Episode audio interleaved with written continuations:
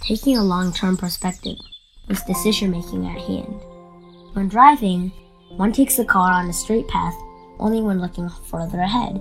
Looking merely at what is close by makes the car swing sideways. In life, the same is true. A judgment is sound when a long term perspective is taken. What impact does this decision have for the future, next year, next 10 years, and even the next life? The challenge to decision making lies in our affliction and emotions, not in some details.